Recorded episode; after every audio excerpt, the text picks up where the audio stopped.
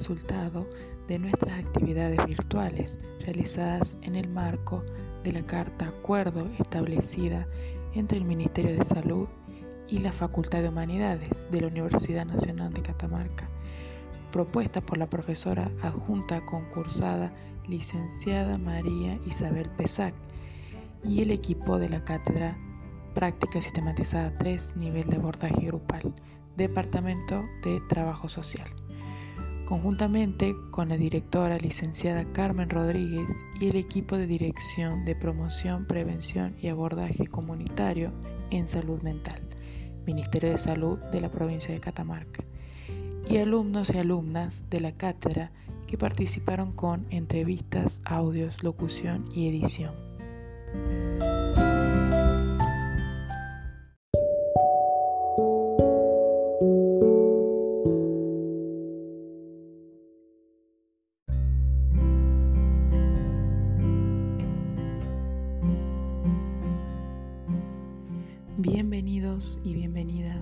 Primer episodio del ciclo Voces, Saberes y Sabores de nuestra Tierra.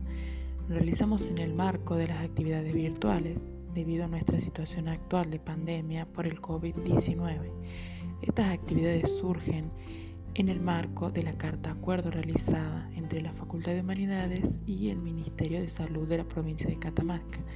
Este ciclo es realizado por nuestros equipos conformados por estudiantes y docentes de la cátedra Práctica Sistematizada 3, nivel de abordaje grupal, Departamento de Trabajo Social.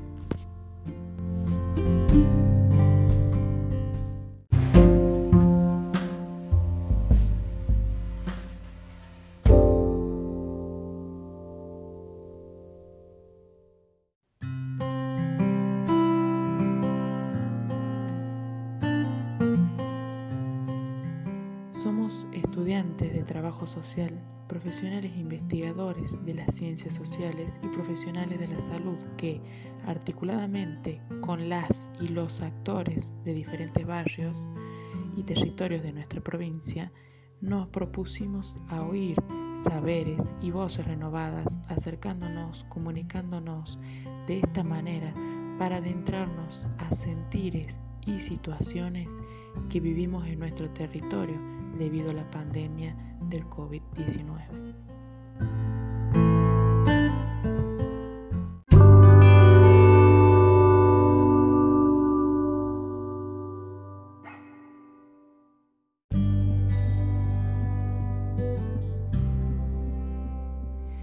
Las y los invitados a disfrutar estos relatos en el marco del aislamiento social preventivo y obligatorio componiendo este espacio comunicacional entre todas y todos para componer un saber hacer distinto en un mundo que se presenta diferente al que estábamos acostumbrados, innovando prácticas profesionalizantes, horizontales y diagonales en este escenario de pandemia que nos llama a tejer nuevas tramas y moldear nuevos modos de estar en el mundo.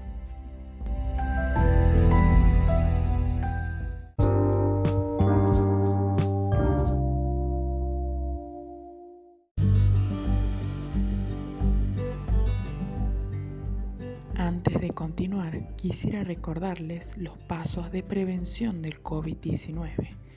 En primer lugar, distanciamiento social. Evita reuniones, eventos y salir de casa en general, excepto para actividades absolutamente esenciales. Mantener la higiene de las manos limpiándolas regularmente con agua y jabón o con alcohol en gel Limpia tus manos antes de entrar y al salir de un área utilizada por otras personas, después de usar el baño, después de toser o estornudar, antes de preparar comida o comer. Al toser y estornudar, cúbrete con, pañuelos descartables, desechalos después de usarlos y lávate las manos inmediatamente después o hacelo en el pliegue del codo si no tenés pañuelos descartables. Limpia periódicamente las superficies y los objetos que usas con frecuencia. Ventila los ambientes.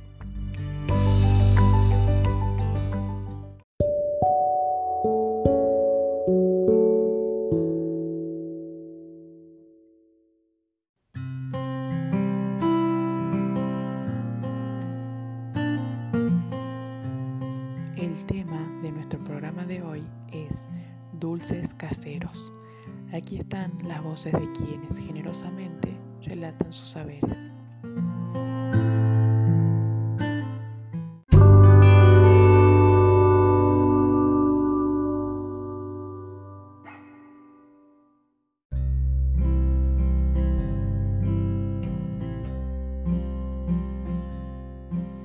Escuchamos ahora a Rosalía Vega de Coyagasta, que es parte del departamento Fray Mamerto Esquiú.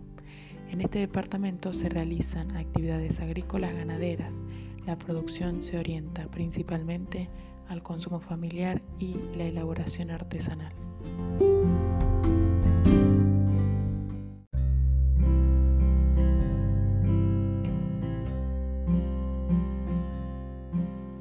Rosalía nos va a hablar acerca de cómo hacer el arrope.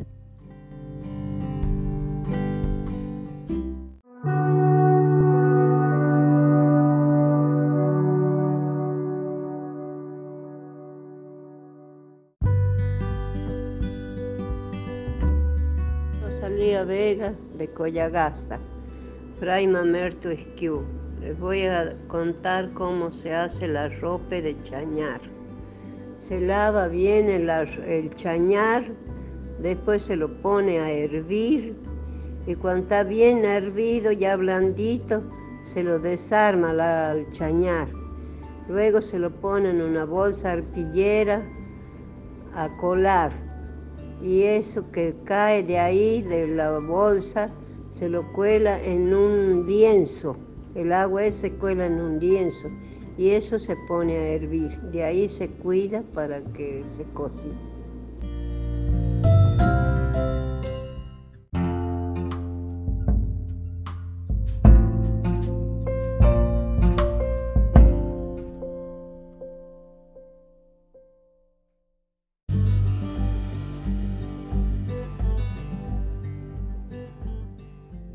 Difícil momento de pandemia hablamos de salud como proceso colectivo, donde concurren diversos cuidados, conocimientos y saberes para mantener o restaurar el equilibrio de sentirnos bien. Escuchamos ahora a Luis y su receta de dulce de membrillo y su receta de licor de mandarinas.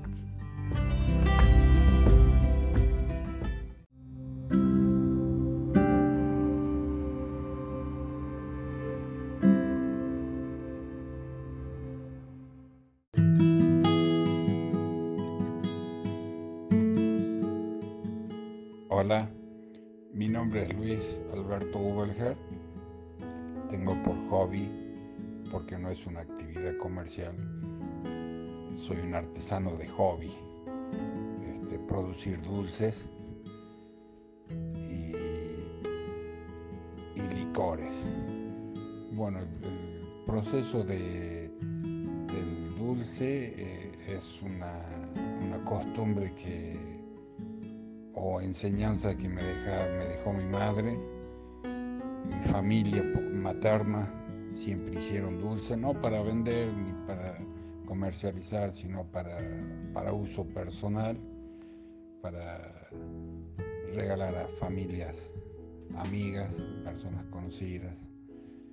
Este, eso trae un, despierta en mí un sentimiento profundo recordando cuando mi madre me lo enseñaba, este, el momento que la ayudaba, en algunos momentos este, este, era medio complicado porque había que estar ahí con ella, enseñar, este, ayudándola, pelando la fruta, mezclando la, la paila, haciendo el fuego, buscando leña.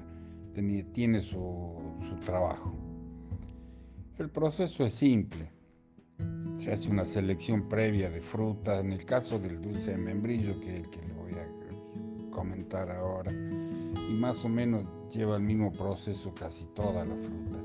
Es seleccionar la fruta, prepararla, pelarla, en el caso del membrillo es hacerlo hervir hasta que está blando, pasarlo por un cerazo para que vaya quedando afuera la semilla, la cáscara y, y todas las toda la parte fea de la fruta. Una vez que se pasan por el cerazo, este, se lo lleva a la paila, a, la pasta esa que resulta. Se mezcla una parte de pasta de membrillo por una parte de, azúcar. Eh, esa es la proporción, una, una parte por una parte de azúcar. Luego se lo cocina a fuego moderado eh, por un lapso de 25 o 30 minutos hasta que obtiene una consistencia este, eh, suave y se despega de la, pasta, se despega de la paella. Ahí se lo saca y se lo pone, eh, estando caliente, se lo pone en, distintos tipos de envases, de plástico, una fuente, frasco, y se lo deja ahí hasta que se enfríe y, ahí ya queda dulce, un dulce bastante peculiar porque no, se descompone mientras no tenga humedad. Bueno, ese es en el caso de los dulces. En el caso de, de los licores, mm, ese también en su momento lo, hacía mi padre.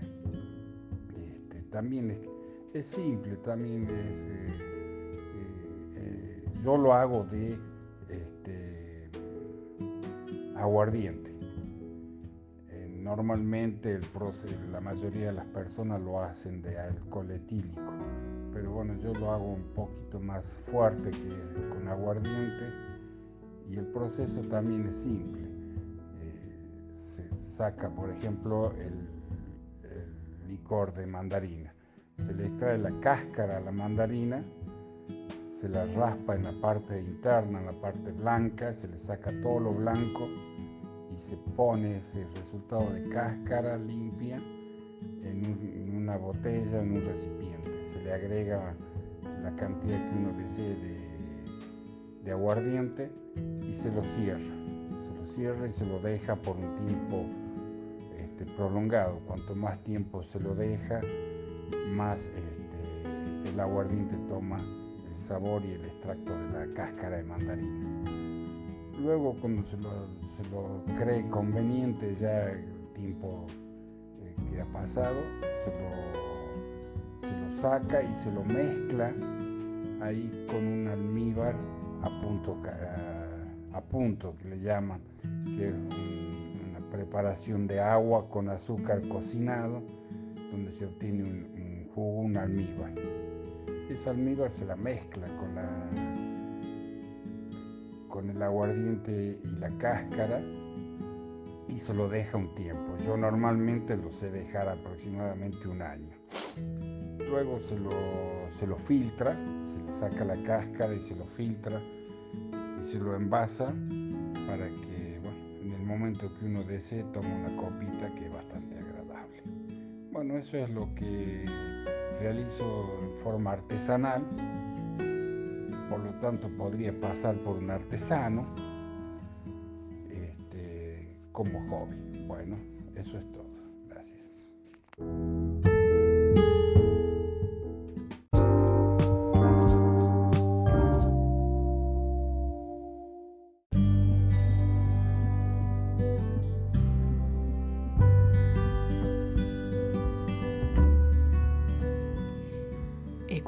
Ahora a Zulma y cómo hacer el dulce de lima.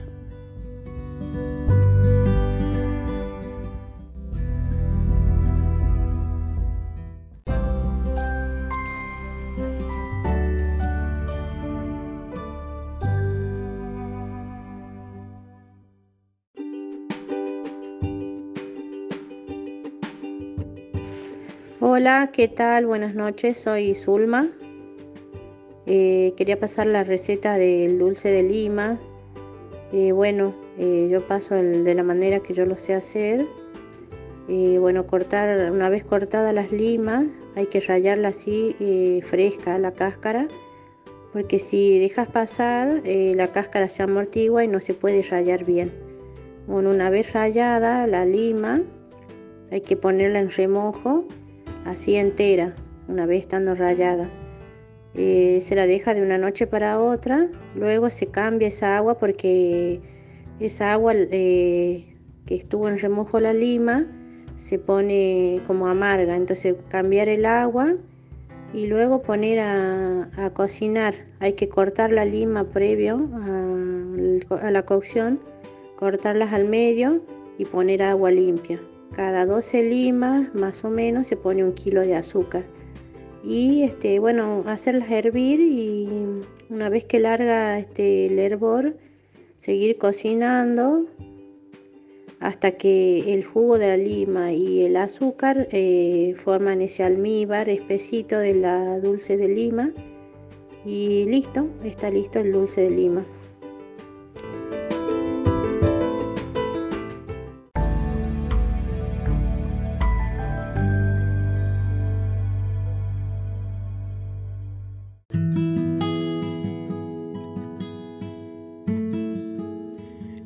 Voces y saberes sobre alimentación y cuidados es lo que estamos escuchando en este primer episodio del ciclo Voces, Saberes y Sabores de nuestra Tierra. La importancia de crear junto a ustedes este espacio que nos comunica y encuentra. Escuchamos ahora a Mimi de Capital y su riquísimo dulce de leche casero.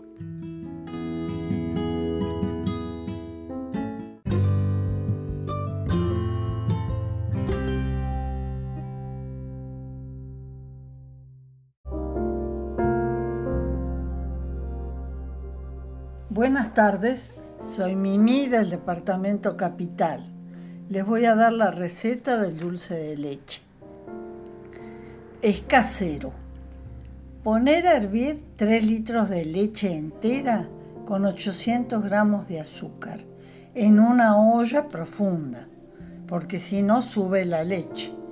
Una vaina de vainilla si se consigue. Si no, la vainilla que se vende en los negocios, hay que agregarla al final cuando ya esté medio frío, porque se evapora el sabor. Una media cucharadita de bicarbonato de soda. Dejar hervir a fuego fuerte, revolviendo continuamente con cuchara de madera.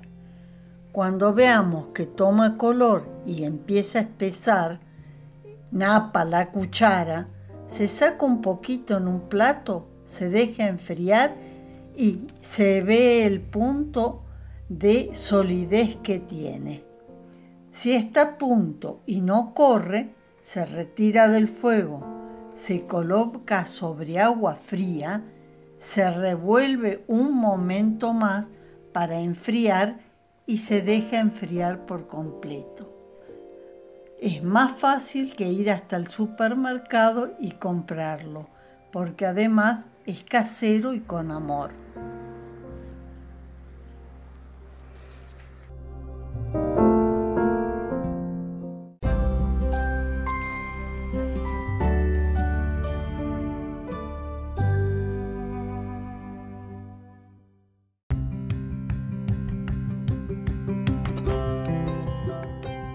Escuchamos ahora a Pedro y el relato de su experiencia en esta situación de pandemia, los cambios en su vivir con los que nos enseña su estrategia para sostener y renovar su trabajo genuino, compartiendo también su saber hacer.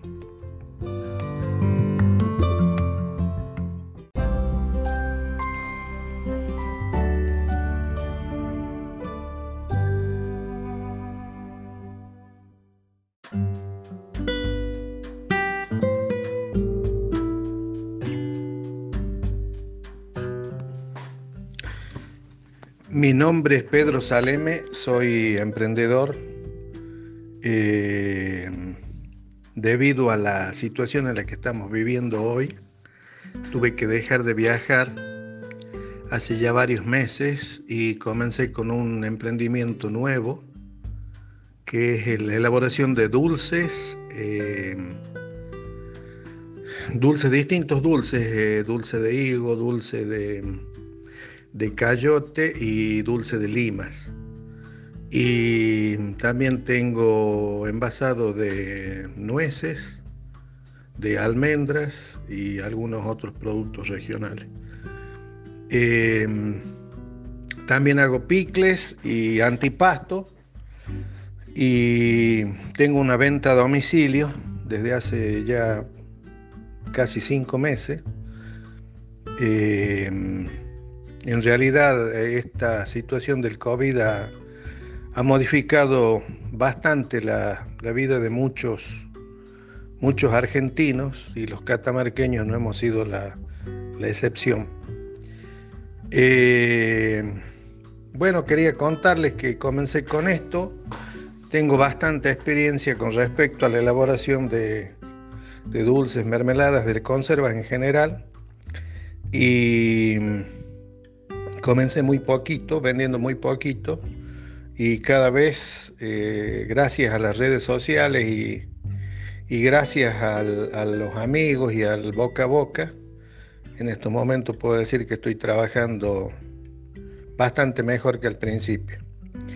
Eh, quería contarles que yo antes viajaba mucho, vendía por mayor nueces, pasas de uva, pasas de higo y aceites de oliva y aceitunas. Y debido a que no pudimos viajar más por la situación esta en la que estamos, decidí cambiar mi emprendimiento al tema de los dulces y las conservas. Eh, también quiero pasarles una, receta eh, que es la del dulce de higo. Los higos se deben recoger cuando están prácticamente llegando a pasas del árbol y se deben lavar bien, luego se le debe quitar el tronquito de donde se agarra la planta y después se los pica, se los pica bien chiquitos y se los pone en una olla eh, con un poquito de agua para que se ablanden. Se ablanden un poco. Y después se pesa la pulpa y de acuerdo a la cantidad de pulpa se echa el 80% de, de azúcar. Y se ponen a hervir. Se ponen a hervir hasta que hasta que digamos el, dulce se va quedando más oscuro y el, y el hervor se va haciendo una gota más grande, más espesa, ahí se debe sacar y ya se debe dejar enfriar. O en su defecto ponerlo en los frascos, frascos deben estar limpios, eh, esterilizados con agua caliente, hervidos por más de 5 minutos. Y con las tapas también se ponen a hervir en la misma agua. Y luego se, secan, se dejan secar bien los frascos. Y de ahí se envasa el dulce y se vuelve a poner a baño María durante aproximadamente 20 minutos, cosa que pueda ese dulce durar por lo menos de un año para el otro.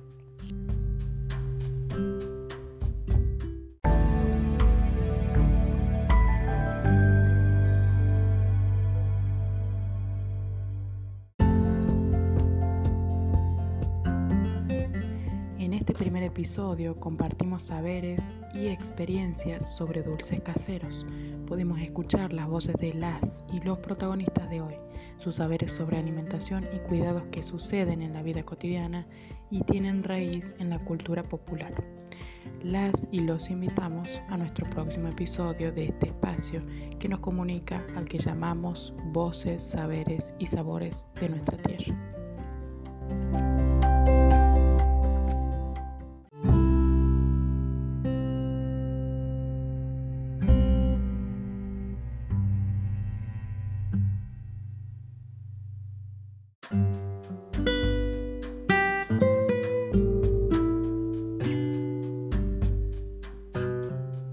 Queremos agradecer la participación de Rosalía, de Luis, Zulma, Mimi y Pedro. También la participación de la docencia y coordinación de la profesora licenciada María Isabel Pesac y el equipo de cátedra de práctica sistematizada 3, nivel de abordaje grupal, Departamento de Trabajo Social, Facultad de Humanidades de la Universidad Nacional de Catamarca. La edición de Rodolfo Sebastián Fittipaldi la participación con recolección de datos a través de entrevistas por audio de la profesora María Isabel Pesac, Camila Garribia, Rodolfo Sebastián Fittipaldi y Dana Ahumada. Por último, la locución de quienes habla Nieva Paula Virginia.